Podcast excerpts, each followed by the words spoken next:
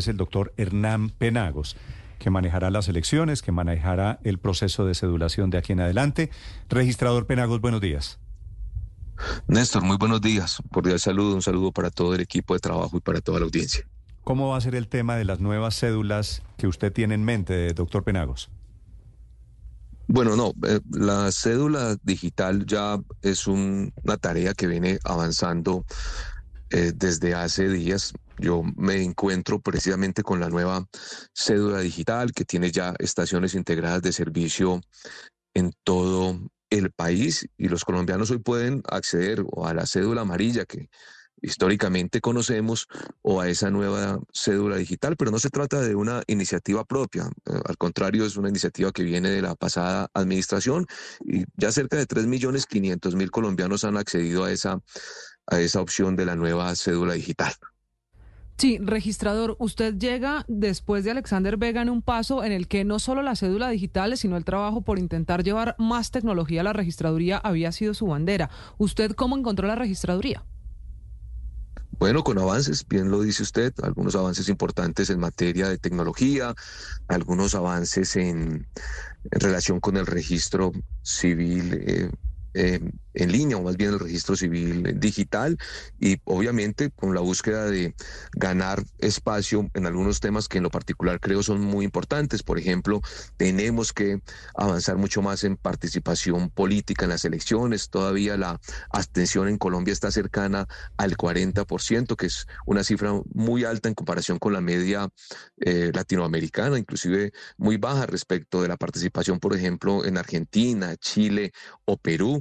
Y como propósito, vamos a trabajar fuertemente para que los colombianos tengan eh, toda la confianza en la registraduría. Hay que llevar esta entidad a los más altos niveles de confianza de cualquier entidad en el país y vamos a, avanzar con toda determinación para que así sea, de manera que no tengan ninguna duda los colombianos que los resultados electorales en el futuro son la expresión democrática y clara de toda la ciudadanía. Y sin duda hay que trabajar un tema que a mí me, me preocupa un poco y tiene que ver con el subregistro de, de civil en Colombia. Es decir, eh, todavía en Colombia hay un número importante de naturales que no tienen registro civil, que no tienen cédula, que no tienen tarjeta de identidad. En Latinoamérica cerca del 5% de los ciudadanos no la tienen y en Colombia hay una cifra cercana al 2 o 3%. Vamos a trabajar duro para ir a todos los rincones de Colombia para que eh, los colombianos tengan su registro de identificación. Entenderán ustedes que quien no tiene identificación ni registro civil, pues ni siquiera puede acceder a los demás derechos fundamentales. Luego, eso es un trabajo muy importante en un país verdaderamente democrático. Entendiendo eso, registrador Penagos, ¿a qué se refiere? Usted ha sido muy insistente en decir que hay que organizar la casa, su nueva casa que es la registraduría. Bueno, más que organizarla, lo que quiero es eh, orientar claramente a todos los funcionarios para que tengan en cuenta que deben actuar con transparencia, que deben actuar con imparcialidad.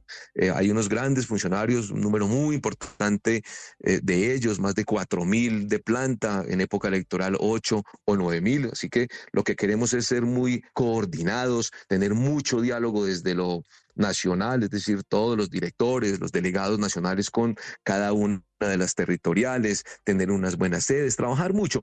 Eh, la registraduría es la entidad que más presencia tiene en el territorio nacional. Hay cerca de 1.228 eh, registradurías en Colombia, entre delegadas, especiales y demás, y hay que articularnos, trabajar muy en equipo y entender todos que tenemos que tener la mejor relación con la ciudadanía y prestar mejor servicio.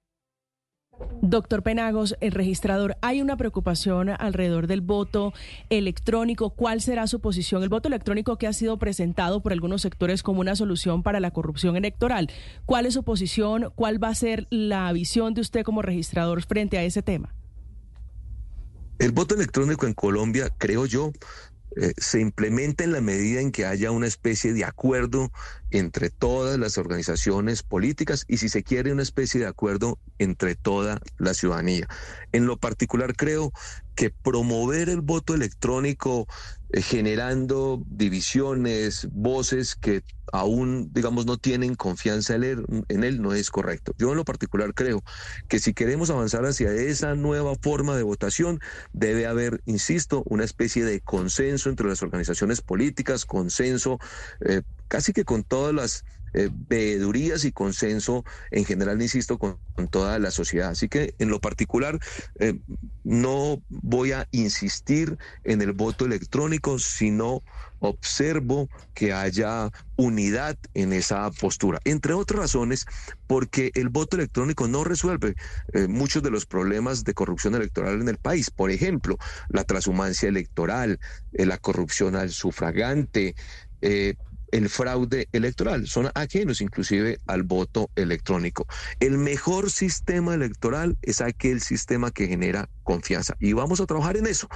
Eh, sí, en el futuro en el Congreso, insisto, las organizaciones políticas se animan a trabajar y hay unidad para llevarlo a cabo, pues trabajaremos en él, pero que no sea un tema forzado porque genera mucha discusión en el país. Sí, eh, registrador, perdóneme, Néstor. ¿Hay en este momento eh, en su concepto algún interés en adelantar nuevas modificaciones desde el Congreso al Código Electoral en las cuales se pudiera incluir la posibilidad, por ejemplo, del voto electrónico u otras modificaciones? Bueno, mire usted, el voto electrónico en Colombia está en la Constitución y en la ley casi que desde 1991. Se ha reiterado en varias oportunidades. La ley 1475 del 2011 nuevamente autoriza la posibilidad de voto electrónico. Casi que pudiera decirle que, que no se requiere ni siquiera pasar por el Congreso de la República si se pretendiera implementar ese voto electrónico. Por eso señalo que más que herramientas jurídicas, lo que necesitamos es consenso si es que se quiere avanzar en esa posibilidad. El voto electrónico tiene, eh, digamos, eh, eh, aristas y implicaciones eh, tanto positivas como negativas. Y le pongo un ejemplo. En Brasil es un país de más de 220 millones de habitantes. Eh, allí opera el voto electrónico y funciona bien. Pero en Venezuela, por ejemplo, también existe el voto electrónico y a algunos les parece que no funciona tan bien.